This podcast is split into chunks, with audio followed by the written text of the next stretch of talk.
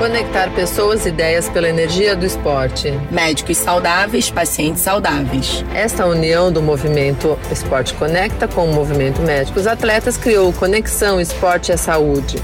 Atletas e especialistas da área médica em um bate-papo descontraído, cheio de inspiração e endorfina para fazer todos se movimentarem.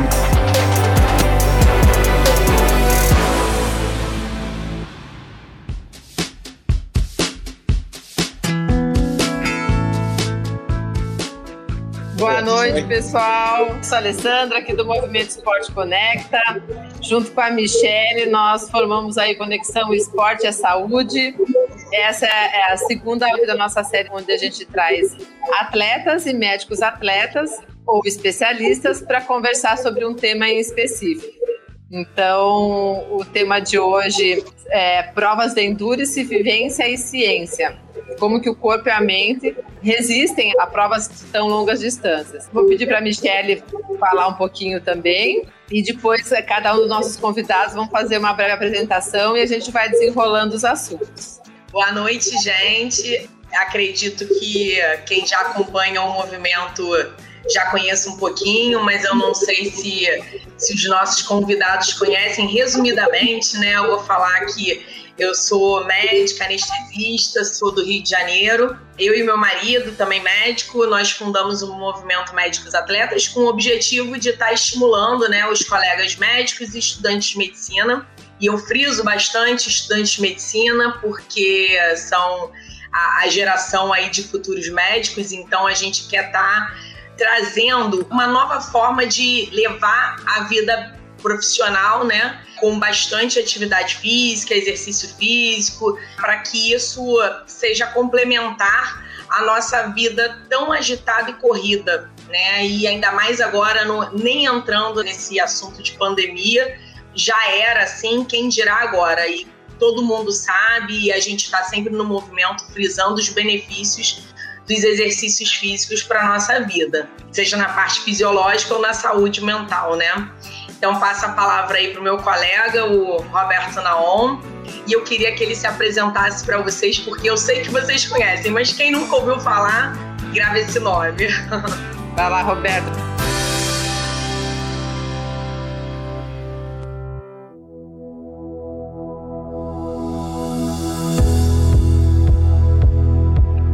Pela apresentação. Antes de tudo, é um prazer eu estar aqui, é um prazer eu estar conversando com vocês, do lado de tanta gente que gosta de esporte, que gosta de correr, a gente vai falar bastante de corrida, de esporte de endurance, mas se eu for me apresentar de uma forma, tem tudo a ver com o que você falou. Eu vou me apresentar como professor é, universitário.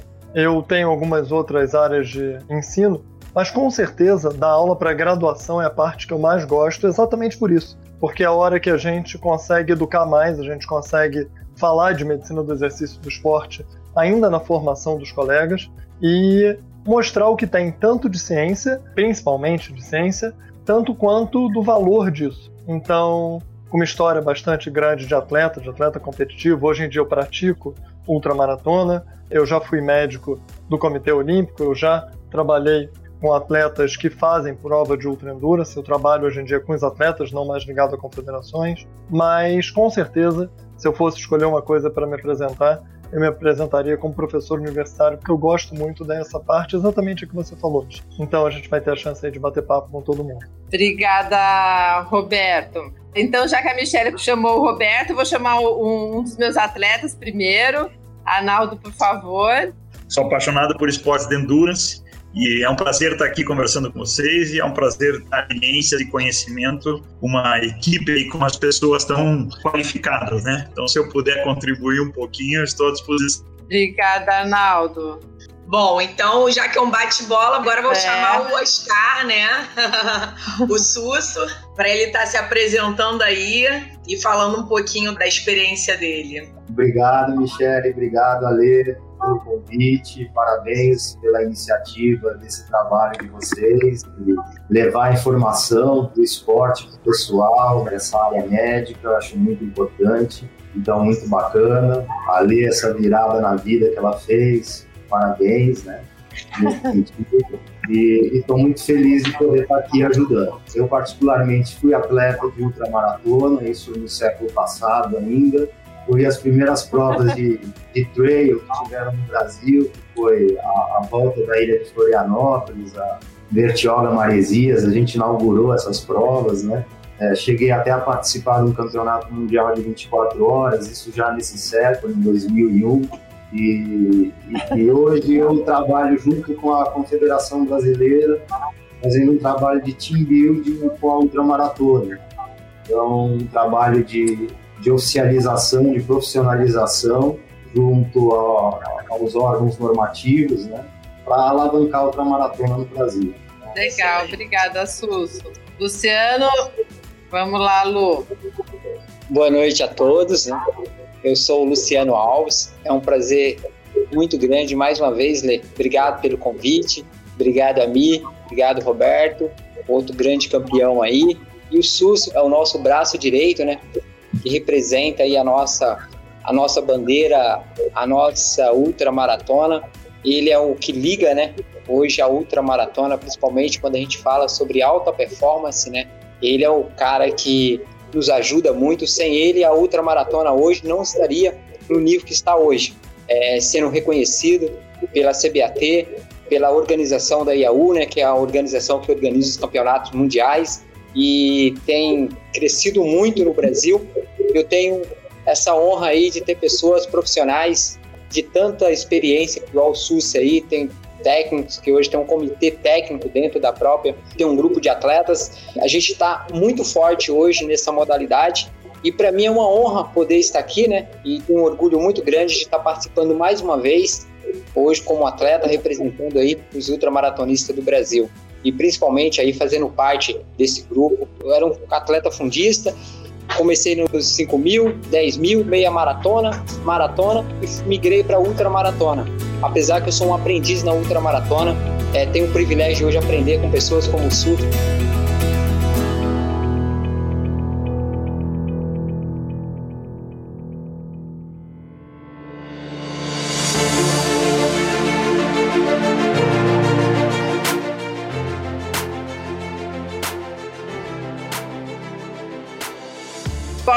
começar o nosso assunto, mas o que a gente queria entender primeiro é o que, que se considera provas de, de longas distâncias. Bom, vamos começar por aí, para não bagunçar a cabeça da galera. Arnaldo, você podia responder para a gente o que, que é considerada prova de longa distância?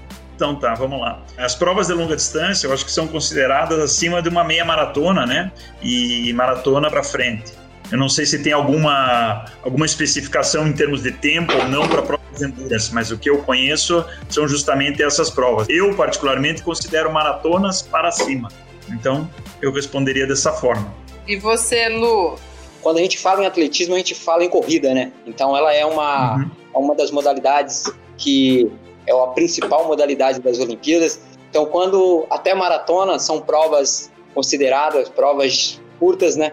É, a ultramaratona são provas que são acima de 42 quilômetros, mas a ultramaratona tem hoje, né, os campeonatos mundiais mesmo, são três, né, que é hoje oficial mesmo, que a IAU organiza, prova de 50 quilômetros, 100 e de 24 horas. Essas são provas oficiais que tem os campeonatos mundiais. Aí tem desafios, por exemplo, até 10 dias, que aí é ultramaratonas também, mas, por exemplo, você vai uma prova de 24 horas, ela é uma prova que os atletas não param de correr. E num desafio, por exemplo, correr durante sete dias numa esteira, a pessoa ela pode dormir. Correr durante dez dias, também a pessoa ela pode dormir. Agora, quando você vai correr, por exemplo, uma distância, que hoje tem um campeonato mundial de 50 quilômetros que a IAU organiza, os caras correm quase no tempo de uma maratona.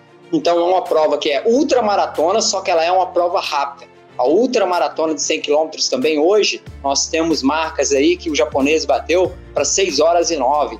Então, são provas que são de longa distância, mas com tempo super rápido. Aí nós temos também a, o recorde mundial de 24 horas, né, que é, o, é uma lenda aí, o SUS pode até falar mais do que eu, isso aí depois quando chegar nele, que ele tem um conhecimento de todas essas do que eu estou falando aqui, ele vai completar tudo que ele tem uma experiência. Por exemplo, 300 quilômetros, 300 e pouco, né, SUS? Nas 24 horas, que é o recorde mundial do Yannis. Então, assim, A ultramaratona são distâncias que ultrapassam de 24 horas, só que quando você vai para provas oficiais, é assim que tem os campeonatos, aí já muda um pouquinho, né? Com o campeonato mundial mesmo, é de 50, que, aí eu, que, eu, que eu conheço, que eu estudo um pouquinho sobre a IAU, né? Eles organizam três tipos de campeonatos que é o de 50 km, 100 km e 24 horas. Depois o SUS pode me fazer essa correção aí, por gentileza. Mas tem desafios até de 10 dias. Só que a diferença é que quanto mais dias você tem para correr, você pode dormir, você pode comer, você tem paradas. Em uma prova de 24 horas, a gente quase não para. Na verdade, o atleta que ganha mesmo, ele não para em momento algum.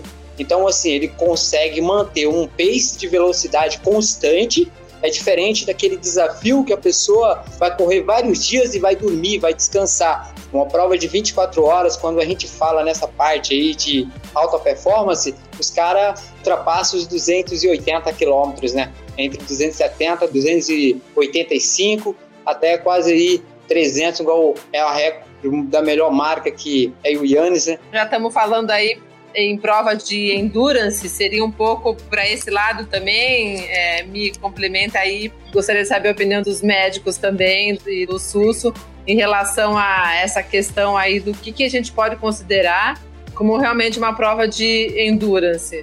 Roberto, o que, que você poderia colocar para gente da área da visão médica? E o que, o que é endurance para a gente? É, Roberto, assim, a, a, nossa dúvida é o endurance, né, na prática do atleta é a mesma coisa para o corpo? Né? O corpo entende o endurance dessa maneira ou ele entende de uma maneira diferente?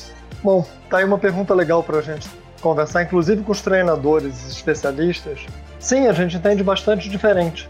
Não é a distância que vai é, determinar o que é endurance para o indivíduo, ah, é o que é, ele está adaptado e como ele vai se adaptar a isso. Claro que não tem é, grande diferença se uma prova é de 30, 42 ou 50 para o metabolismo, mas tem muita diferença se é uma prova de 200 que um atleta vai fazer direto ou se é um atleta que vai fazer parando em maratonas. Tem provas de ultramaratona é, que são conhecidas por fazer uma maratona por dia, um pouco mais, um pouco menos. Então, uhum. é, o nome Endurance, é, como a gente está dividindo como a gente divide ultramaratona, que é qualquer prova acima de maratona, do ponto de vista de treinamento e fisiologia, é, não muda tanto se fosse uma prova de 30 quilômetros, se fosse uma prova de 50. Do ponto de vista do metabolismo, não só do ponto de vista de velocidade. Então, os cuidados são bastante parecidos. Eu posso é, trazer o exemplo do Luciano, mesmo sem conhecê-lo. É, os cuidados que ele tinha para a saúde com provas de 21 são os cuidados que ele tinha para a saúde com 10 são os cuidados que todo mundo tem que ter com uma maratona. Mas o treinamento para a cabeça é completamente diferente. Então, quando eu estou falando de provas que duram dias, tá, que são de centenas de quilômetros, e não só para quem ganha, tá, para quem faz a prova, para todo público que participa e quer bater o seu recorde, aí sim você tem um treino para a cabeça muito importante. Na prova e no treinamento. A quantidade de horas envolvidas para o treinamento passa a ser muito maior por N motivos, por N outras valências para a gente. Então eu separaria alguma coisa para é, deste nível, tá? Então seria um jeito da gente é, conversar e aí trazer um pouco da experiência de todo mundo. É, vou deixar aproveitar o gancho aí do Roberto e puxar para o Susso, até porque foi o que ele acabou de comentar, né? É, dessa parte mental também, né? O físico pode ser uma coisa, mas não necessariamente a, cabeça preparada para isso. O que, que você poderia trazer para a gente, Oscar? Para complementar aí a fala do Roberto. Eu queria colocar assim, dentro da outra maratona, né, que o Luciano estava colocando, e a IAU faz, na verdade hoje existe uma distinção entre ultramaratona e trail. Então, ultramaratonas são consideradas provas de último. Prova de percurso ponto a ponto é considerada prova de trail. Né? Teve uma divisão há pouco tempo. A IAU ela faz campeonatos mundiais que o Luciano colocou muito bem, de 50, 100 e 24 horas. 50 quilômetros é muito próximo de uma maratona, então é uma coisa que não difere tanto. Né? A marcha atlética tem 50 quilômetros. Agora, por exemplo, você vai correr uma ultramaratona de 100 quilômetros no campeonato mundial e uma de 24 horas, são duas provas muito distintas, pensando de cabeça. Entenda que numa prova ambas desgastam, levam o organismo ao limite. Mas entenda que numa prova de 100 km, o cara que ganha hoje faz para baixo de 6 horas e 10. E o Luciano colocou bem, enquanto que o recorde mundial de uma 24 horas são 303 km. Então, numa prova de 100 km, claro que o atleta ele precisa de um apoio fora. É o que a gente chama de um ego auxiliar. Agora, numa 24 horas, é fundamental que ele tenha esse apoio fora. Porque chega uma hora que a cabeça da pessoa, ela não pensa mais bem por si só. Pensando em que momento ela deve se alimentar, o ritmo que ela está imprimindo em cada hora de prova. Então, tudo isso, se você tem uma pessoa fora, que seria, clinicamente, se chamaria de um ego auxiliar, uma pessoa pensando por ela, né, alimentando ela na hora certa, falando para ela diminuir o pace na hora que está alto, tentar aumentar na hora que está baixo, né? É, é, seguir um cronograma, né? E isso o atleta já vem praticando nos seus treinos, no seu dia a dia de alimentação, né? de ritmo. Então tudo isso, tudo isso é uma complementação, é uma assistência, vamos dizer, é importante que esse atleta tenha de um grupo multidisciplinar que esteja apoiando ele, né? antes e durante a prova. Ah, bacana.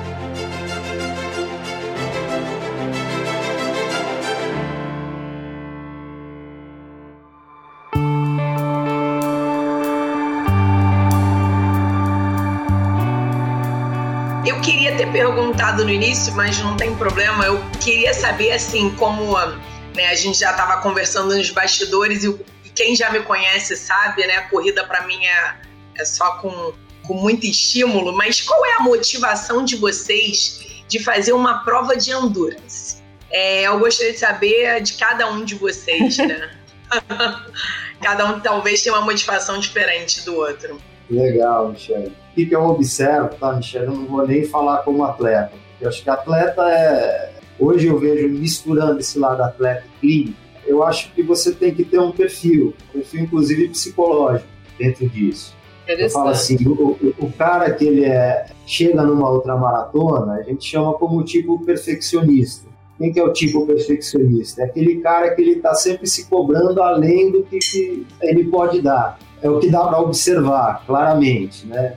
E esse cara que chegou numa prova de endurance é o cara que, em determinada continuidade desse processo de se cobrar mais, a mais, a mais, ele conseguiu chegar num nível elevado sem se quebrar. Porque muita gente quebra no caminho, muita gente desanima no caminho. É difícil um atleta de endurance. O Luciano, ele tem um mérito aqui que eu falo assim: meu Deus do céu, um diretor bom de empresa, você você tem milhares no Brasil. Um cara que consegue chegar no nível do Luciano tem que ter, vamos dizer, todo um, um, um perfil muito, muito singular, entendeu? E tem que treinar numa velocidade rápida. Para chegar numa 24 horas é isso, rodar sem dormir, né? Fazer toda uma preparação para chegar lá e estar tá bem, né? Mas eu acho que essa coisa de se cobrar, eu acho que tem um lado gostoso, que é o lado da endorfina, que é, é, é, droga, né? Então a gente se vicia, né? e todo mundo fala que droga é ruim, a droga é bom, né? O ruim da droga é isso, porque droga, o ruim dela é que cada vez você precisa de mais quantidade para dar o mesmo barato. Isso na corrida não é diferente. é verdade. Então o cara começa a correr. Nem na natação eu tô vendo, viu? É, daqui a pouco ele precisa correr 10, daqui a pouco ele está correndo 20, daqui a pouco tá aí que nem o Luciano, tá correndo 240, corre 60 todo dia. É mas, mas tá bem, né? É um equilíbrio legal, acho que de vida, não é no sentido pejorativo que eu falo isso. É, é claro que é uma boa droga, né? Que leva, vamos dizer, acho que uma Sim. qualidade de vida exemplar e a ser seguida, né? Por muitas pessoas da sociedade, né? Então, é, parabéns a todos vocês atletas aí que trazem esse modelo. Ah, sociedade. O, o está se livrando do século passado que ele era atleta, então é, tudo bem, não vamos pressionar. Mas antes, o Roberto, deixa só antes de você falar, deixa eu passar para o Arnaldo aqui, até para ele explicar para a gente como eu, ele já fez aí o o Alaska Man e o bichinho do Iron Man pega ele e ele é tão impaciente quanto vocês pro mundo da corrida, mas como a gente tá mexendo com três esportes de longa duração também, Só conta pra gente a distância, para quem não conhece, o Arnaldo, do primeiro do Aero, depois do Ultraman e as condições que você fez o Alaska Man. Só para o povo se situar e depois você conta pra gente qual foi a tua motivação, se tem a ver com o que o Susso falou aí, que o bichinho te pegou, a droga te pegou, é. né? É, na verdade é assim, o que o Susso falou é verdade. Você corre um quilômetro, você corre dois, você corre cinco, corre dez e o céu é o limite, né? Então, agora, falando das distâncias, né? Michele não foi ainda, não chegou nesse estágio da motivação, mas talvez chegue, né? Mas, para mim, o, o, grande prazer que eu tenho mesmo é a corrida. Eu sou apaixonado por corrida. Mas a, a distância do Ironman ele é 3.800 metros nadando, 180 quilômetros pedalando e 42 quilômetros, 195 correndo, né, que é a maratona no final. A questão do Ultraman, são três dias de prova. Primeiro dia você nada 10 mil, pedala 145. O segundo dia você pedala 276 quilômetros. O terceiro você corre uma dupla maratona, que são os 84,400. Aí tem o triplo Ironman que eu fiz, que são três Ironmans, um por dia. Né? Cada dia você faz um Ironman. E o Alaska Man, é, existe uma modalidade também que também está crescendo pela, pela própria continuidade do que o Susso falou. Existem organizadores de prova que viram que o Ironman já não era o, o máximo. Então, eles criaram provas em distâncias semelhantes, um pouco superiores ao Ironman, só que em condições extremas, né? A prova que eu participei foi do Alasca, foi em 2019. Você nadava numa temperatura muito baixa, ele estava em torno de 10 graus e meio, 11 graus na largada. Na metade para frente era o degelo da montanha, ele estava em torno de 6 graus e meio. Então é muito baixa a temperatura da água. Depois você pedalava 195 quilômetros, só subindo. E depois a corrida era uma maratona, era um pouco mais, dava 45,800. Os primeiros 28 quilômetros eram em estrada de chão e, e um pouquinho, acho que 5, 6 quilômetros de asfalto, com sobe e desce. E as últimas 10 milhas eram duas montanhas que dava quase 1.900 metros de altimetria. Você corria no gelo, enfim. Então são coisas extremas, né? A motivação, ela vem de cada um e para cada momento do que você está fazendo, no meu caso, né? Então eu tenho uma motivação que é sempre me superar e conseguir fazer coisas que eu imagino que sejam possíveis, né? Então, a minha motivação para esses desafios, para todos esses desafios que eu faço, é justamente essa. Não sou profissional, sou atleta amador, é, não vivo disso, mas o meu prazer, na verdade, é esse. Então, eu gosto muito de competir, gosto muito de estar é, me sentindo vivo, né? É, fazendo essa, todas essas atividades e criando esses novos desafios. Obrigada. E, e, que novos desafios, né, pessoal? É, realmente tem que querer se superar muito. Eu já estou aqui com meus pequenos desafios que já estão suficientes. Não, só para complementar, é. É, dessa questão de desafios, desafios, desafios, tem uma pessoa, para quem, eu não sei se tem alguém acompanhando, que chama Iron Cowboy. Ele está nos Estados Unidos, está em Utah. Falar. Ele já fez 50 Ironmans em 50 dias. E agora o desafio dele são 100 Ironmans em 100 dias. Hoje é o 29 dia que ele está fazendo. Ele está no percurso. Então, só para complementar essa questão dos desafios, dessa endorfina, imagine qual que é o próximo dele, Susso.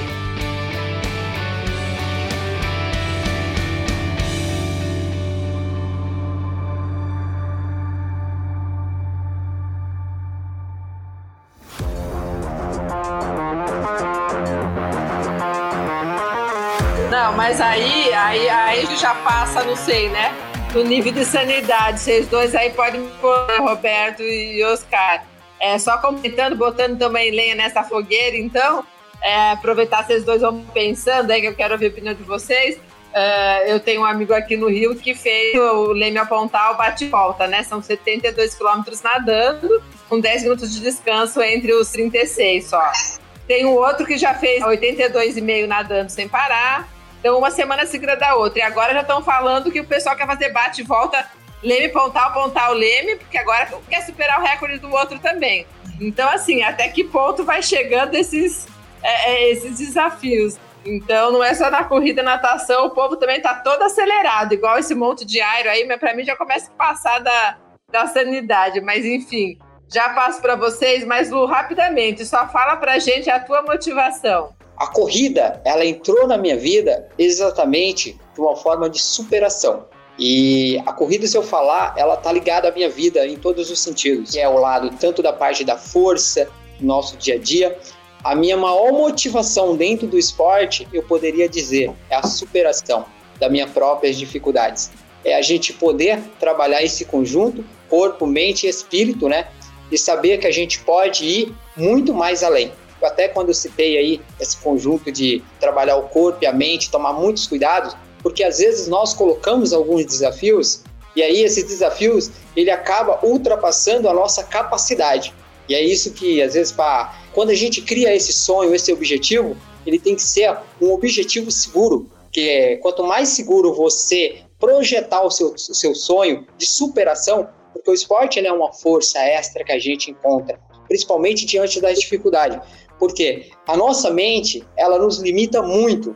E às vezes as coisas mais simples é que a gente acaba sendo limitado. E quando a gente fala sobre essas provas de resistência, se você não tiver um propósito, você não faz. Esse é o verdadeiro desafio. Seja uma história de vida, seja em algo que você quer se testar. Então, assim, a gente primeiro a gente precisa ter um propósito. Dentro desse propósito, a gente acaba gerando a motivação que essa motivação ela tem que ter algo que para nos, nos incentivar, para nos motivar. Não basta só querer, porque às vezes a gente, ah, eu quero fazer isso. Só que às vezes a motivação ela não, não vai ser suficiente para você ter uma disciplina diária. Porque eu tenho o esporte na minha vida como superação, como uma força extra. Uhum. Que aí eu trabalho o corpo, a mente e o espírito junto. Que eu falo assim, o que, que eu posso me desenvolver? No que, que eu posso ser melhor? Eu nunca estou contente do que eu tenho. Eu quero ser. Mas eu quero ser melhor do que o outro? Não. Eu quero buscar evoluir no todo. O esporte me, já, me dá essa base. Gera isso. Ah, bacana, Lu. Muito legal, muito legal. Vai lá, Mia. E aí, o Roberto? Não. Vamos lá, Roberto, a palavra está contigo. Vamos lá. É, primeiro, muito legal o que o Luciano falou, porque ele traz parte da minha motivação. A minha motivação é o máximo de rendimento com o mínimo de lesão. É, eu já fui atleta de remo. Remo é um esporte que a motivação é simples. Pode perguntar para qualquer remador. A minha motivação no remo é ganhar. Ponto. Remo é um esporte muito curto. Ele tem o objetivo de ganhar. Você treina forte, dói. Outros esportes doem. E como é que eu fui parar na corrida? Como é que eu fui parar fazendo ultramaratona? Vou gerar uma polêmica boa, provavelmente alguns comentários. É, eu não gosto de correr. Como assim? Você faz ultramaratona e não gosta? Não, eu não gosto de correr. Não gosto. Gosto, eu prefiro várias coisas a correr. Tem uma chance. Realmente eu não gosto. É, eu acabei de fazer uma ultramaratona, agora a BR-135+, é uma prova de 240 quilômetros. É, já fiz algumas mas eu gosto de fazer atividade física gosto de ter um objetivo. E ultramaratona e provas de endurance dão a chance de competir com você mesmo. E corrida dá uma coisa que só a corrida dá. Eu com tênis consigo treinar. Então eu tenho a chance de treinar. Eu faço advocacy é, a favor de atividade física. Então atividade física sim é saúde. Se você consegue fazer isso com o máximo de saúde, mesmo que você não vá chegar ao máximo da performance, você vai conseguir superar. E corrida é excelente para isso. Não que Iron não seja, mas bike tem suas limitações e nem todo local a gente pode nadar. Na corrida, não. Então, é, eu passei a me apaixonar por todo este movimento e a corrida é só uma coisa. E uma coisa que a gente brinca no consultório, Michel. A gente fala, é, eu não gosto de atividade física. Tudo bem, você pode fazer sem gostar, mas você não pode não fazer. Então, pelo ganho, e aí o ganho de saúde, o ganho de cabeça, o ganho de todo esse espírito competitivo comigo mesmo, é, eu passo a gostar e a me motivar pela prova de endurance que eu faço, que é corrida. Então, essa é a minha motivação, Legal. essa parte da história que eu queria dividir com vocês.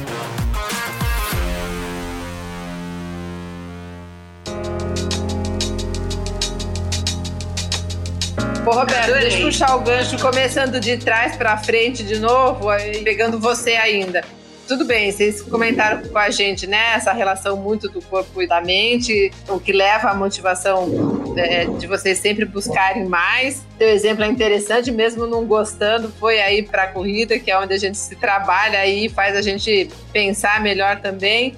Mas como que você faz? teu trabalho mental? Que, que, como que, que você diria isso pra gente? Porque, bom, o SUS, pois, né, complementa como psicólogo do esporte, Mas é, qual que é essa proporção até que você acredita que os atletas têm que trabalhar entre ou tem ou não tem uma proporção? Ah, você tem que focar 70% no lado mental, 30% é o lado físico, porque assim, pelo menos do lado da natação, trazendo um pouquinho o meu lado agora, eu só sou de corrida, só sou maratonista. Eu sou aero também, né? Mas eu parei e não pretendo passar disso. Agora, natação eu já tô me aventurando um pouco mais. E na natação o povo fala, chega um momento, sei lá, vai para uma prova de 5 horas, passou de uma hora, o resto é cabeça. O corpo flui. Se não tiver cabeça, você não, não vai. Como que essa relação, não sei se corrida é diferente, e se você acha que tem uma relação, um percentual que a gente tem que trabalhar, ou isso daí é, é independente? Pensa aí vocês três também para depois colocarem a opinião de vocês. Eu não vou me arriscar em dizer um número, porque eu diria que só 32% das pessoas é, vão concordar comigo e aproximadamente dois desvios vão discordar. Não tem esse número, mas é fundamental é, o preparo mental, sim. Tive uma experiência muito, muito boa. Eu comecei na ultramaratona como pacer. Fiz duas vezes uhum. pacer de um grande amigo, ultramaratonista chamado Mauro Chazelevo. E ele também veio, ele foi treinador de vôlei de praia competitivo, participou de Jogos Olímpicos é, como preparador físico. E ele gosta do que ele faz. Então eu, como pacer, aprendi a gostar da prova e foi muito legal. Então eu aprendi a ver a prova gostando dela. Quando a gente está fora, a gente vê não raramente atletas indo para a competição, entrando ali no limite, ou na raia de remo, ou na beira da, da pista, e o técnico é, não diz é, ganhe, ele vira e fala enjoy. Eu aprendi isso muito velho, e eu aproveito isso no que me dá prazer. E o que pode te dar prazer é o tempo. Tem gente que tem prazer em brigar pelo tempo, ele está lá lutando pela meta ou você tem o prazer de se superar, ou de parar e bater uma foto no meio da prova. Qual é o grande problema uhum. você bater uma foto no meio da prova? Ou no meio do treino, vou fazer um treino de duas horas. Aí eu parei num lugar legal, então eu tento aproveitar isso. Isso faz parte do treinamento mental, o que para mim faz sentido. Então eu não sei, eu brinquei é. contigo de estatística, mas é, eu não sei o número, mas vou dizer que é fundamental. Fiz provas completamente diferentes, mais ou menos motivado, tendo tido um trabalho de preparação mental maior ou menor que me influenciou muito. Então essa é a minha resposta, sem eu ter um número. Se alguém tiver um número, por favor, vai ser legal ouvir de vocês também. Eu acho que é. o Sussu tem um número. Eu não entendi direito o número, Roberto, que você estava buscando. Qual que é? Não, eu brinquei, eu brinquei com o número, Sussu. Eu falei que tem uma frase dos Simpsons que brinca com isso, que fala que Todo mundo não entende estatística, mas infelizmente só 32% das pessoas conhecem essa afirmativa. Isso é só uma brincadeira com números. Eu não tenho esse número. Ah, realmente eu não sei. Então eu só fiquei brincando com uma frase, tá? Que eu não tenho esse número de verdade. Ah, legal. Desculpa, eu não tinha pego. Mas nesse tema, eu acho importante dividir duas situações. Uma situação é o atleta amador e outra situação é o atleta de alto rendimento que está no campeonato mundial. Então, para o atleta amador, todos estão se buscando sempre melhorar, né?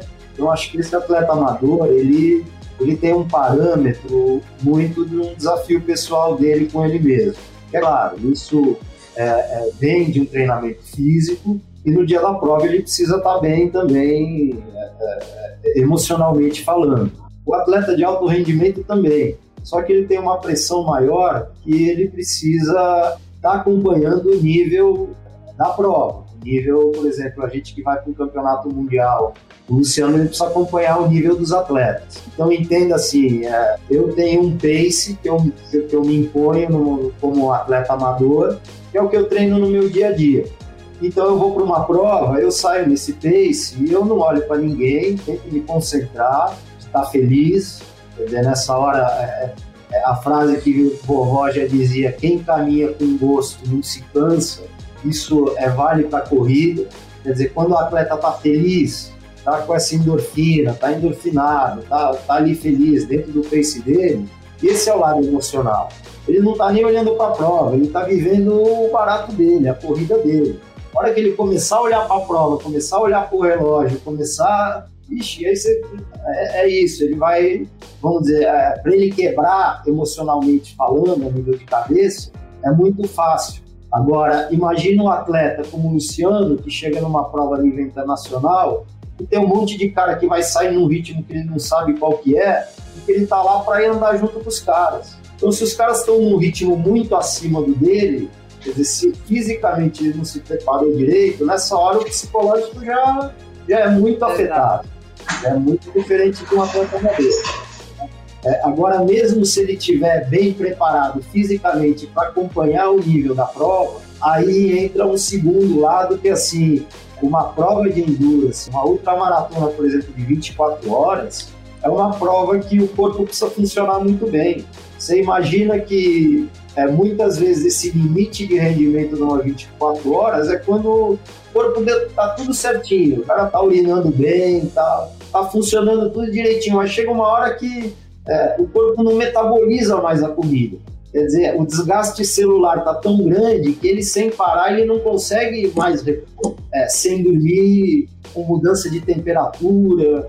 Então, a, além de tudo, quer dizer, é manter durante esse tempo todo esse gostar de estar tá correndo. Essa cobrança interna que eu também falei, nessa hora ele se sentir tá bem e tá com isso nivelado para fazer aquilo que ele treinou.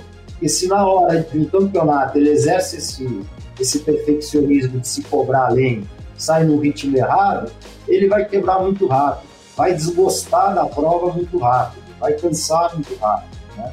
Então, eu acho que vale, é, nessa hora de, de, avaliar essa questão motivacional, entender que é, é muito diferente um atleta que vai para completar uma prova e um atleta que vai para ganhar a prova. São, são duas Agora, só para a gente arredondar aqui, então, é, é, sendo mais essa coisa que o pessoal fala, ah, eu acho que seria 50%, 60% treinamento mental, 40% físico. Isso existe ou isso é, é, é muito subjetivo?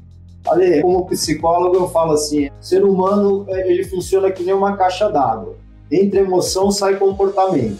Então, para mim, não tem diferença entre físico e emocional porcentagem é uma coisa eu tenho uma visão mais é, fenomenológica da coisa, né? É uma coisa que ela é, é, é muito uma coisa enraizada com a outra.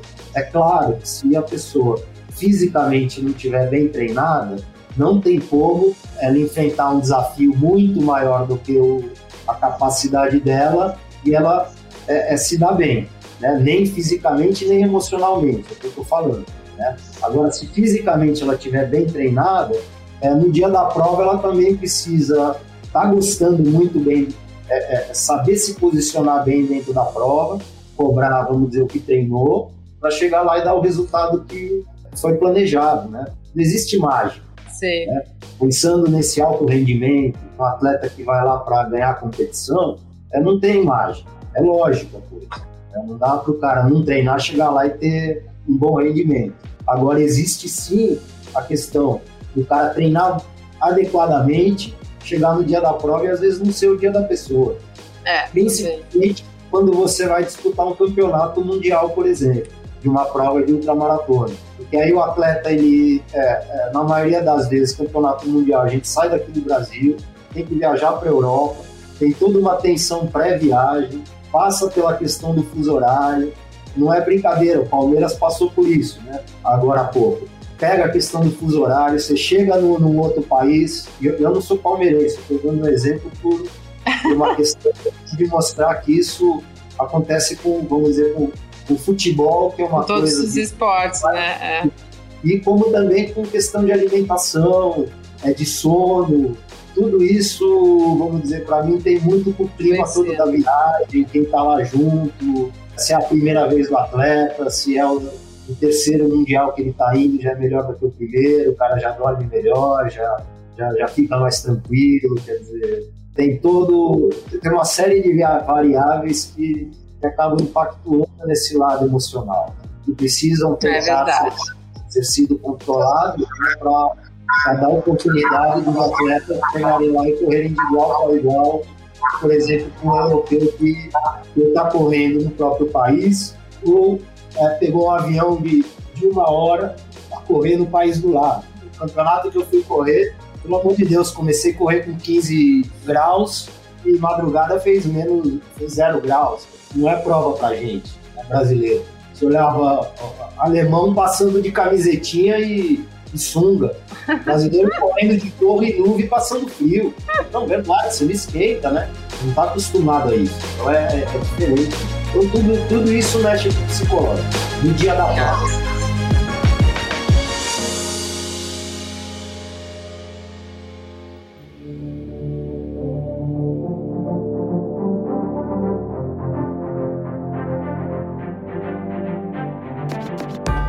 Ale, eu concordo plenamente assim com duas coisas que o Sus falou. A primeira é a questão da gente estar tá diferenciando os atletas. Isso né, eu acompanho muito no movimento. Tem vários esportes e tem os atletas profissionais que acompanham e tem os atletas amadores que acompanham. Realmente, assim, a cobrança, a pressão psicológica é grande, claro, em todos os esportes, né, em todas as competições, mas a questão do profissional e do amador é bem diferente, né? Um tipo de cobrança bem diferente.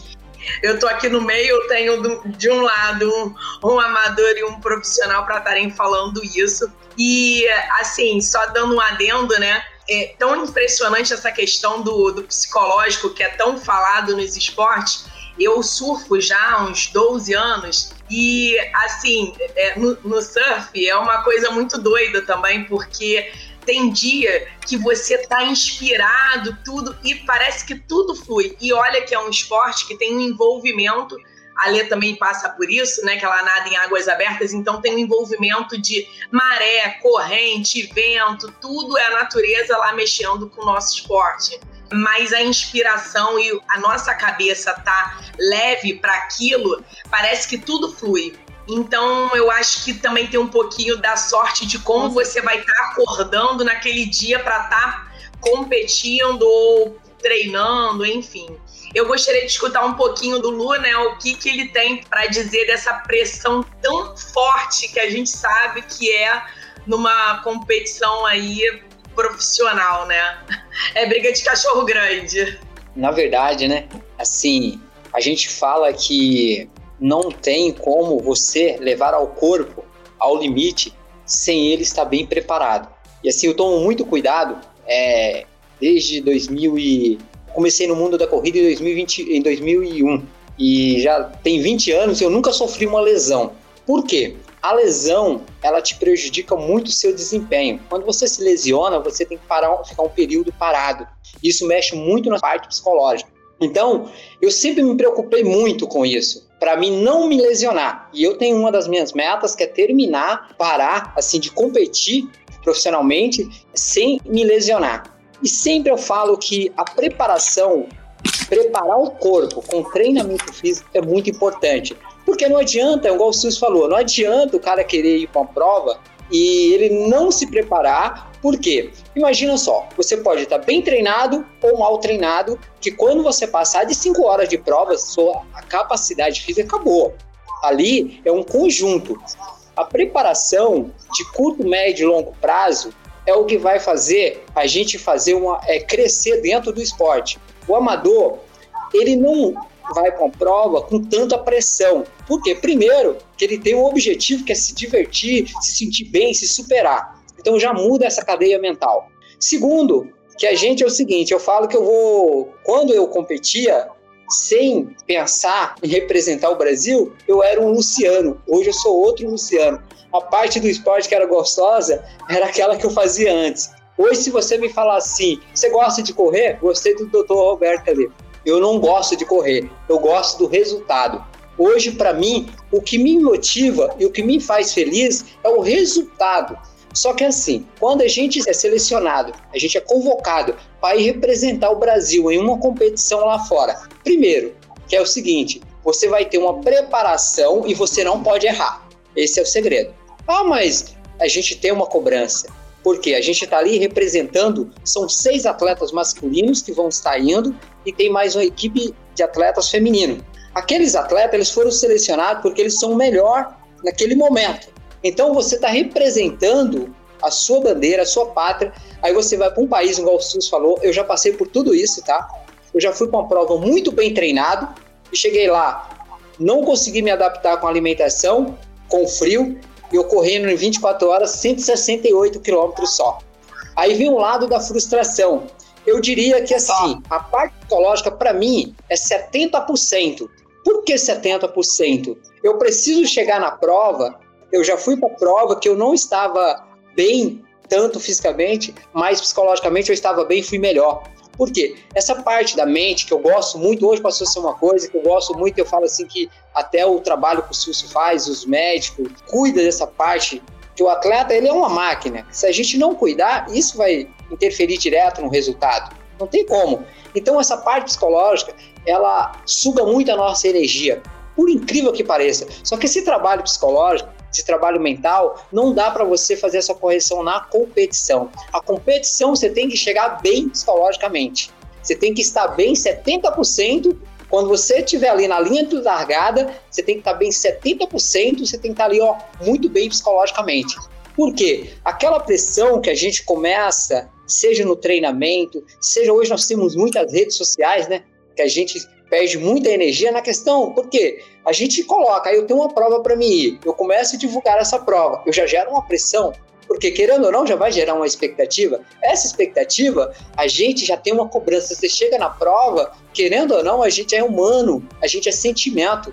Então, tem um lado da emoção, e esse lado da emoção é o que a gente perde energia pra caramba. Eu sempre eu brinco, né, que hoje na capacidade é, se fosse para mim na parte de treinamento físico, se eu fosse para uma prova hoje, eu estaria preparado para me rodar 270 quilômetros em 24 horas. Mas se a minha parte psicológica estiver muito bem, se a minha alimentação ocorrer muito bem durante a prova. Se você me perguntar assim, a parte física eu estou preparado, a parte psicológica não. Que aí, esse é um trabalho que a gente, igual fui para Grécia, correr a Espartato, estava muito bem treinado, a parte de treinamento físico estava ótimo. Só que é o seguinte, a parte psicológica eu não estava 100%, eu estava 40%. Cheguei na prova, primeiro, uma prova que a primeira vez que eu tinha ido.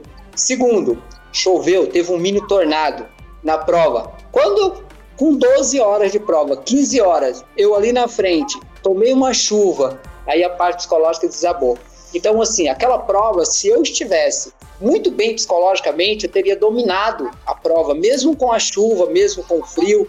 Só que é o seguinte, essa prova eu tive uma bela de uma lição. Como também eu fui para o Mundial, o último Mundial que eu fui para a França, o SUS estava lá com a gente, também eu estava muito bem fisicamente, só que psicologicamente eu não estava muito bem eu não estava muito bem. Então a gente sabe que a gente começa a estudar, a gente está ali, a gente tem que estudar os nossos erros, as nossas fraquezas, as nossas falhas. E ali eu percebi que a parte física estava muito bem, mas a parte psicológica, quando deu a largada na prova, a primeira vez que eu passei mal na prova, a gente tem que ter consciência. Passar mal vai ser normal. Você vai correr uma prova desse tipo. Você vai comer, você vai passar mal, você vai recuperar. Se você estiver bem psicologicamente, você consegue se superar. Você passa mal, você fica ali uma hora muito zoado e depois você consegue voltar para a prova. Se você não estiver bem psicologicamente, você não consegue voltar para a prova. Então, assim, eu sempre eu falo, hoje eu tenho certeza disso. Eu só vou correr, um, fazer uma grande marca em uma ultramaratona se eu estiver bem, quando eu estiver ali ó, na largada, se eu estiver 70% psicologicamente. E esse trabalho mental, ele não é feito no dia da prova. Não adianta nada a pessoa chegar no dia da prova achar que vai dormir bem, que ele não vai ele achar que ele vai chegar lá e ele vai conseguir se concentrar, não. É um trabalho de que às vezes envolve de seis meses, de três a seis meses trabalhando ali, tentando tirar tudo aquilo que te incomoda, tentando alinhar para você ter aquela sintonia e conseguir se concentrar. A prova, ela só é a última, a última etapa. Então, só que para você chegar nessa última etapa, você tem que estar muito bem conectado com você mesmo. Porque se você não estiver, você pode estar bem fisicamente, você pode ou estar bem não tem como você estar tá bem se você estiver bem psicologicamente e estiver mal fisicamente. Então você tem que estar tá muito bem fisicamente e tem que tá estar 70% nessa parte psicológica.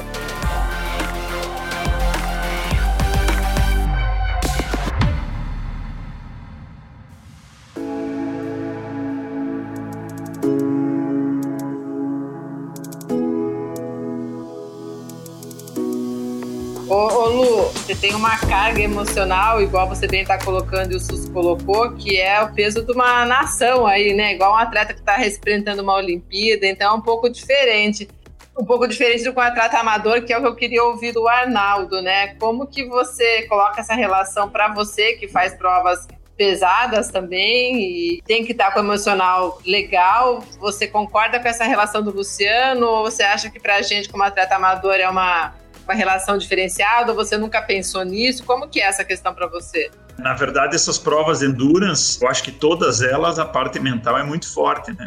Para atleta amador, existe essa separação, que nem vocês comentaram todos, que existe o atleta profissional e o atleta amador, são duas realidades, dois universos.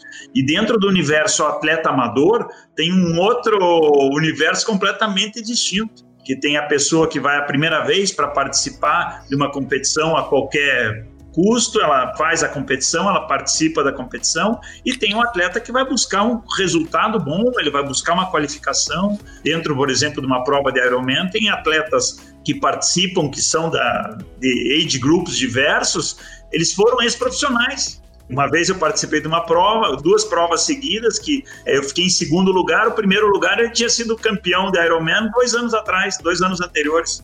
Então, assim, existem níveis e níveis de atletas amadores também. Então, isso é, é bem interessante. Você pega numa maratona de rua convencional, existe o atleta profissional que vai fazer em 2 horas e 10, 2 horas e 20, existe o atleta que vai fazer abaixo de 3 horas, e existe o atleta que vai fazer em 6 horas e meia. Não desmereço absolutamente ninguém. Todos têm o seu Sim. mérito, mas existem esforços e, e níveis diferenciados. Né? Hoje existe uma gama de atletas amadores muito próximos de vida, de jeito, inclusive estilo de vida, de atletas profissionais. Não é o meu caso. Mas existe esse esforço que é muito grande. A parte mental, eu acho que eu não tenho esse número também, eu sou economista, não, eu não tenho esse número 70, 60, 90, 50 ou 32, né? Como o Simpson falou.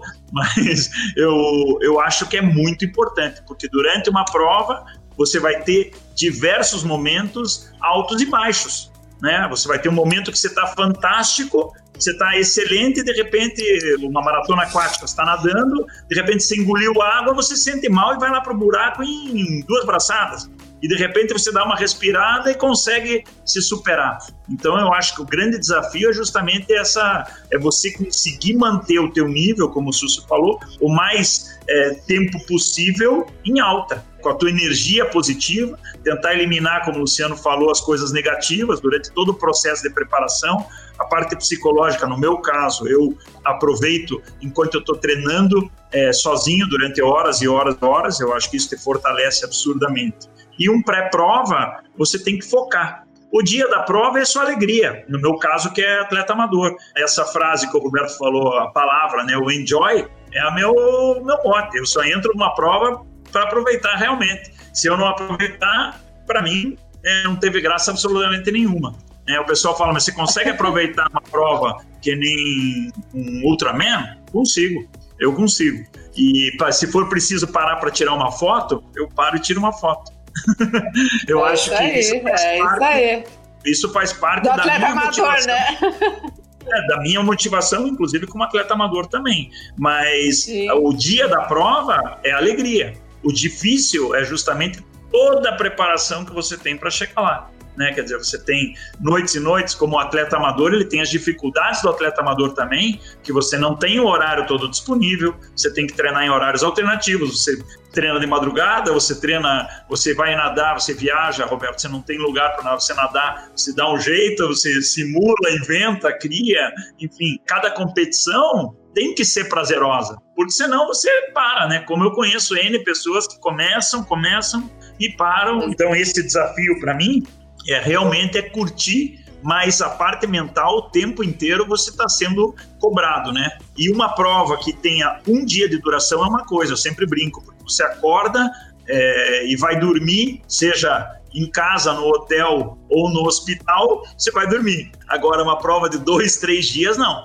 Você tem que estar tá bem eu acho que daí não 70%, como o Luciano citou, mas eu acho que você tem que estar 200% com o teu com a tua energia super boa para você suportar de um dia para o outro. Porque a hora que você chega no primeiro dia de uma prova, que você tem o segundo dia, você tem esse tempo que você vai, é, mesmo que você não durma, que você apenas repouse, né, descanse, você tem que recomeçar. E as provas que eu fiz de três dias, que foi o máximo que eu fiz até hoje, realmente eu sinto que o maior estresse é a energia despendida.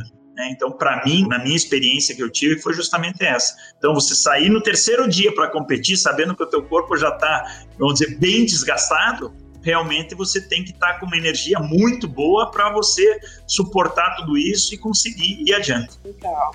É, é bem o, o, enjoy, né, Mi? É bem o, a diferença mesmo. Queria finalizar, né, a nossa última pergunta. A gente abordou bastante a questão da parte mental, psicológica, dessa pressão, das diferenças entre o amador e o profissional. É, a gente explanou bastante.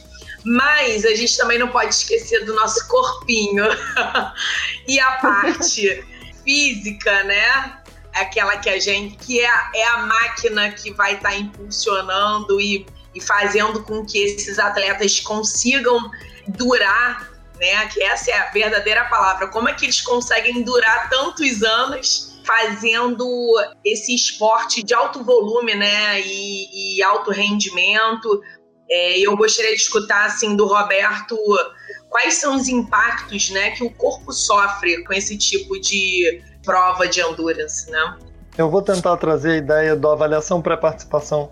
Eu não acredito na avaliação pré-participação feita só pelo médico, eu acho que ela é multidisciplinar. A gente abordou uma parte super importante da parte psicológica e sim, é relevante, mas ela tem que vir sempre junto com o treinador. Então, eu acredito, e aí tanto faz se o atleta profissional, a gente está usando o termo profissional, eu vou dizer, tanto faz para mim se ele ganha ou ele não ganha, mas se ele está indo só pelo resultado, lá no limite do resultado, ou se ele faz mais para aproveitar. Mas a maioria das lesões são erros de técnica de treinamento. Eu tenho a minoria das lesões em competição sempre. E isso pode ser de erro de treino, de planilha, isso pode ser de erro de técnica. Então, a avaliação para participação da parte médica, a gente vê muito mais se tem ou não tem doença do que da parte de treinamento, o que é um absurdo. Medicina do exercício do esporte tem ferramenta para trabalhar junto. Então, a avaliação pré-participação devia ser uma anamnese do atleta junto com o treinador para a gente poder trazer isso tudo. Vai sobrecarregar o quê? Qualquer coisa. Você corre mecanicamente errado, você tem uma chance grande de fazer fratura por estresse. Se você não se nutre direito, você vai ter sua performance muito ruim e tem um monte de outros comprometimentos. A gente é, vai lembrar da atriz da mulher atleta porque é um nome conhecido, mas não é a verdade, não dá só em mulher e não é necessariamente uma tríade, tem a ver com erros nutricionais, basicamente. Então, quanto mais a gente leva no limite, mais próximo do, tempo, do ponto de ruptura a gente está. Logo, mais a gente tem que se cuidar. Mas eu só acredito nessa avaliação pré-participação que previne multidisciplinar. Então, esse é um pouco da minha conversa sobre isso e das lesões que a gente pode ter. Mas nunca focado nas lesões. Invariavelmente, lesão é erro ou de execução de treinamento, ou de planejamento de treinamento, ou de alguma lesão que você ignorou e não tem porquê. Dá para ter alto rendimento, que nem o Luciano falou, virtualmente sem lesão. Deixa eu só complementar, porque é, é eu tenho conversado com muitos esportistas, Roberto, e alguns professores também da, da área, exatamente o que você falou Hoje em dia, alguns usam até o, termo transdisciplinaridade, não só interdisciplinaridade, ou seja, realmente tem que se conversar vários profissionais para poder dar essa estrutura e essa segurança para o atleta. E tenho conversado com o pessoal também que está estudando biomecânica e fala bem isso também sobre a técnica, sobre fazer o movimento certo. Algumas pessoas ficam impressionadas com ultramaratonistas, no meu caso agora que eu tenho conhecimento, que depois de nadar mais de 20 horas, acaba a prova fazendo uma técnica ainda impecável. Poxa, como que ele consegue? E, e isso realmente ajuda ele a chegar inteiro, não prevenir as lesões, com alimentação adequada. Então, realmente, cada vez mais a gente tem a certeza que tem que ter esse conjunto todo de profissionais suportando, seja atleta amador ou profissional. Quem gostaria de complementar aí? Ó, eu sempre eu defendo muito, né, o esporte como uma bandeira da saúde, né? Eu falo que não existe. Se a pessoa se lesiona, é porque alguma coisa aconteceu errado. Que o certo não é se lesionar, é se fortalecer e aperfeiçoar. Então, essa correção hoje, devido a essa cobrança, que as pessoas querem o resultado muito rápido, esquece que o esporte é um desenvolvimento de longo prazo. Quem vai, seja para o mundo da corrida, seja para qualquer modalidade, quer resultado imediato, vai se lesionar. Porque nós temos a capacidade. Quanto mais um corpo condicionado, mais forte, mais preparado ele vai ficar. Então, diminui muito a questão de lesões. Só que se eu começo a colocar o meu corpo em alguns desafios, não dou um tempo para aquela preparação, até mesmo como o doutor falou aí, a questão de suporte hoje. Eu gosto muito do lado hoje, principalmente da ciência, da medicina que está aí para nos ajudar, tanto nessa parte de treinamento, quanto nessa parte mental, que a psicologia do esporte, ela nos ajuda muito. E não é só que o cara tem que ser competidor, não. Na parte de orientar, de fazer algumas correções, que a gente só vai conseguir resultados se você não se lesionar. Porque a gente vê muito no mundo competitivo que a lesão ela fica muito cara. Uma pessoa, nós temos alguns tipos de lesões que elas demoram até dois anos para uma pessoa recuperar. Então você treina durante quatro, cinco anos, você sofre uma lesão, você fica parado um ano. Só que é o seguinte, quando você fica parado, você tem aquela perda, né? A perda do condicionamento, a perda de tempo, de um monte de coisa. Então, assim, as pessoas, a lesão, é, principalmente aí, é, os, os, médicos estão aí para nos orientar isso. Sempre o corpo ele vai avisar antes. Só que muitas vezes nós não respeitamos esse, esse limite.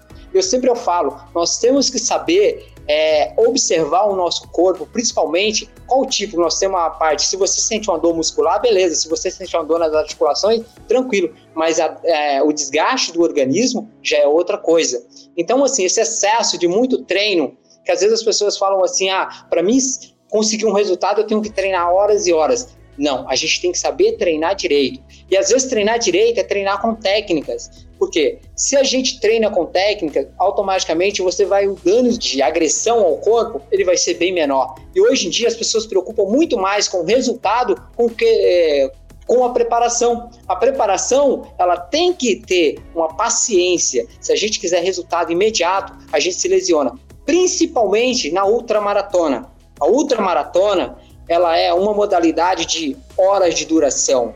Então, assim, seja na alta performance ou seja no mundo amador, a quantidade de pessoas hoje que estão se lesionando no mundo da corrida é um absurdo. Só que assim, o que, que você vê as pessoas preocupadas? As pessoas estão preocupadas com pace e com distância, e elas acabam esquecendo que a técnica é muito mais importante do que você ficar preocupado com quanto você é vai correr de pace. Então, assim, mudar um pouco essa mentalidade que o esporte ele só é bom na sua vida se ele te gerar um resultado positivo. Se ele te gerar uma agressão de danos ao teu corpo, ele passa a ser uma coisa negativa. E hoje eu amo muito o que eu faço. Eu falo assim para as pessoas: a gente tem que se preocupar com a parte técnica e fazer algo que vai te gerar um benefício à sua saúde e não te prejudicar. Seja ela um mundo competitivo, de alta performance, seja do mundo amador, porque o dano, ele não importa. O que gera é você ter que ficar parado, e aí isso não é positivo, é negativo. Por isso eu deixo uma mensagem para as pessoas, se preocupa mais com a técnica, o tempo de preparação, esquece um pouco a questão de pace, com questão de distância, vai evoluindo, você vai ver com resultado, se você treinar dois anos com técnica, tomando cuidado, você vai evoluir mais do que você treinar sem técnica, tentando resultado em seis meses. Beleza, amor. Perfeito, Luciano, perfeito.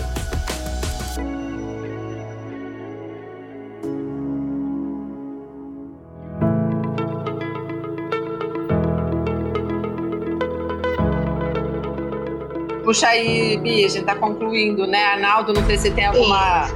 Tem mais alguma das... ponderação? Eu acho que existe essa que vocês comentaram sobre o Roberto, Michele, o Luciano em relação às lesões, é, realmente acontecem, né? Mais por descuido de alguém.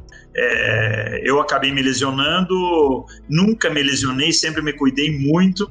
Aí eu fiz o triplo Ironman, depois do triplo Ironman eu tive um meio Ironman e fiz um outro meio Ironman na sequência. Quando eu fui fazer o segundo, eu me lesionei. Mas realmente depois eu percebi que foi um excesso de carga, que eu não estava preparado, eu ainda estava me recuperando, né? E o preço disso, Luciano, é muito alto, né? Porque Sim. mesmo como amador, eu fiquei dois anos me lesionando todas as lesões que eu não tive durante a minha vida inteira, eu tive nesses últimos dois anos. E o ano passado, na pandemia, eu acabei me recuperando 100%, porque não teve prova nenhuma. E eu acabei focando e, e na recuperação, fisioterapia, enfim. Então, hoje eu estou 100%, graças a Deus. Mas então, o cuidado realmente tem que ser grande, tem que ter todo o apoio, tem que escutar o teu corpo, tem que se cuidar realmente. né? E, o, e ele tem que ser sempre algo positivo, né? Seja saudável. Isso aí. E o mais importante é, eu acho que qualquer esporte, né? Eu, eu assisti o, uma palestra do Naon lá no, no simpósio de medicina do surf. E é muito legal, é, para mim, né? Eu sempre adorei esporte, sempre pratiquei, e eu nunca tive na faculdade medicina do esporte. Já tem um tempinho também de formada, acredito que as faculdades hoje já tenham colocado essa matéria, né? Essa cadeira, mas além de medicina do esporte, eu acho que deveria a gente deveria ter um, mais disciplinas, entrando na transdisciplinaridade que a Lê falou, dentro da medicina. A gente sabe que hoje em dia a ciência, a saúde, ela não é feita só ou de medicina, ou de psicologia, ou de fisioterapia, tudo se completa. E principalmente eu vejo isso muito no esporte. Eu sempre tive medo e preconceito, assumo, da quiropraxia, que é uma coisa, é uma especialidade, não, não uma especialidade, né? uma graduação, na verdade, nova. E, e são outros profissionais que complementam, e eu acho que é, é, hoje em dia, né, eu, com essa minha mente que abriu com a medicina do esporte, a fisioterapia, a própria psicologia do esporte que eu também não tinha noção. Então, assim, o movimento ele veio para abrir a minha mente. Só para esclarecer, eu sou anestesista. não existe ainda anestesia do esporte, mas e é isso. Eu acho muito importante essa essa transdisciplinaridade aí que que está sendo criada essa nova onda que é muito importante que só o atleta ele venha ganhar, né? É isso, gente. Só para finalizar. Pessoal, olha, eu agradeço imensamente vocês estarem aqui com a gente, a vocês, nossos convidados, a vocês que ficaram com a gente até agora. E é isso, a gente sempre tem muita história para contar, mais assunto para poder estar tá conversando aqui. E a gente fica aberto, tanto no Movimento Médicos Atletas, como no Movimento Esporte Conecta. Se vocês quiserem saber mais alguma coisa que por acaso a gente não conseguiu abordar, passa para a gente, a gente entra em contato com nossos convidados aqui também e a gente responde com o maior prazer para vocês. Então, assim, já me despedindo e passando aí a palavra para vocês. Obrigada. Eu queria só agradecer a oportunidade, estou sempre à disposição. Muito obrigado por participar dessa, de bater papo aqui com vocês assim, essa uma hora e meia é sempre muito produtiva, eu tô adorando. Os temas é, são sempre de muito aprendizado. Eu acho que quando a gente junta, né, os dois lados da moeda, né, o, o quem cuida e quem é cuidado é muito bom, né? Eu, eu sou muito a favor disso e, e eu tô muito feliz, muito feliz mesmo. Muito obrigada, gente. É, eu quero só agradecer a Lê, né, a Mia aí, obrigado, Roberto, o grande campeão aí, o SUS, obrigado aí. É, eu acho que cada palavra dessa aí é, vem para poder somar e sempre muito bom a gente poder compartilhar aquilo que a gente faz, aquilo que a gente ama. É, muito obrigado a todos. Obrigada, Lu. Bom, eu queria aproveitar a chance de agradecer é, de estar aqui com vocês. Me coloco disponível tudo que vocês, que o pessoal que está vendo queira perguntar, entrar em contato através do site é, a gente está aqui para discutir esporte, discutir ciência com todo prazer. Obrigado pelo convite, foi legal estar com você. Obrigada, Roberto. Eu também queria agradecer, Ale, é, você, a Michelle, pelo trabalho, parabéns a todos da, da conversa hoje. E eu queria alertar para dois problemas que eu vejo com a questão de quem pratica esse esporte de alta resistência. Um como atleta, porque eu sofri isso do quer dizer, eu tive esse aviso de médicos, bons médicos, Dr. Nabil Goraev, né, né, do Dante Pazanese, que é um incentivador né, desse tipo de atividade, mas que é, mexe muito com o sistema cardiorrespiratório, né, cardiovascular. Então, por um lado, você se previne de muitas doenças, por outro lado, você tem uma hiperdilatação do coração, é, isso basicamente com todos os atletas que exigem muito do, do, organismo durante muito tempo. E falam que isso a médio e longo prazo é uma coisa que teu coração vai exigir mais energia para conseguir bater. Então esse era um ponto físico e um ponto psicológico que eu cheguei a, falar, a comparar aqui com a questão da droga.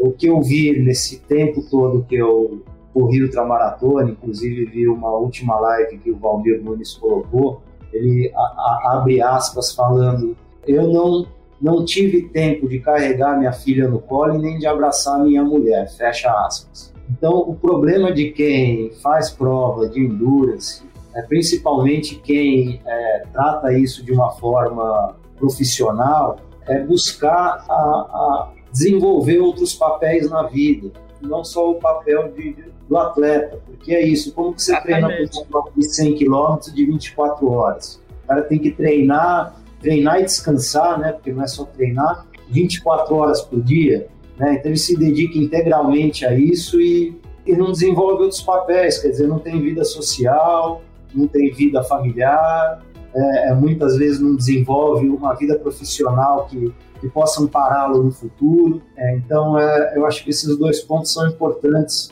É, quem, quem busca esse tipo de atividade, buscar tá, tá ficando atento. Mas muito obrigado pela, pelo convite, Roberto, Arnaldo, Luciano, Michele, Alê, quando vocês precisarem, estamos sempre à disposição e é uma honra poder participar aqui com vocês. Obrigado, Sustão. Gente, obrigada. Boa Obrigada. noite, então. Obrigada pelo, pelo aprendizado que vocês trazem sempre pra gente e a contínua motivação, porque, né, Mi, eu e você como atletas amadoras aqui ouvindo esses caras, seja profissional ou não, mas as longas distâncias sempre nos anima e nos inspira a querer mais e tá buscando também a melhor performance. Verdade, verdade. Parabéns, gente. Parabéns.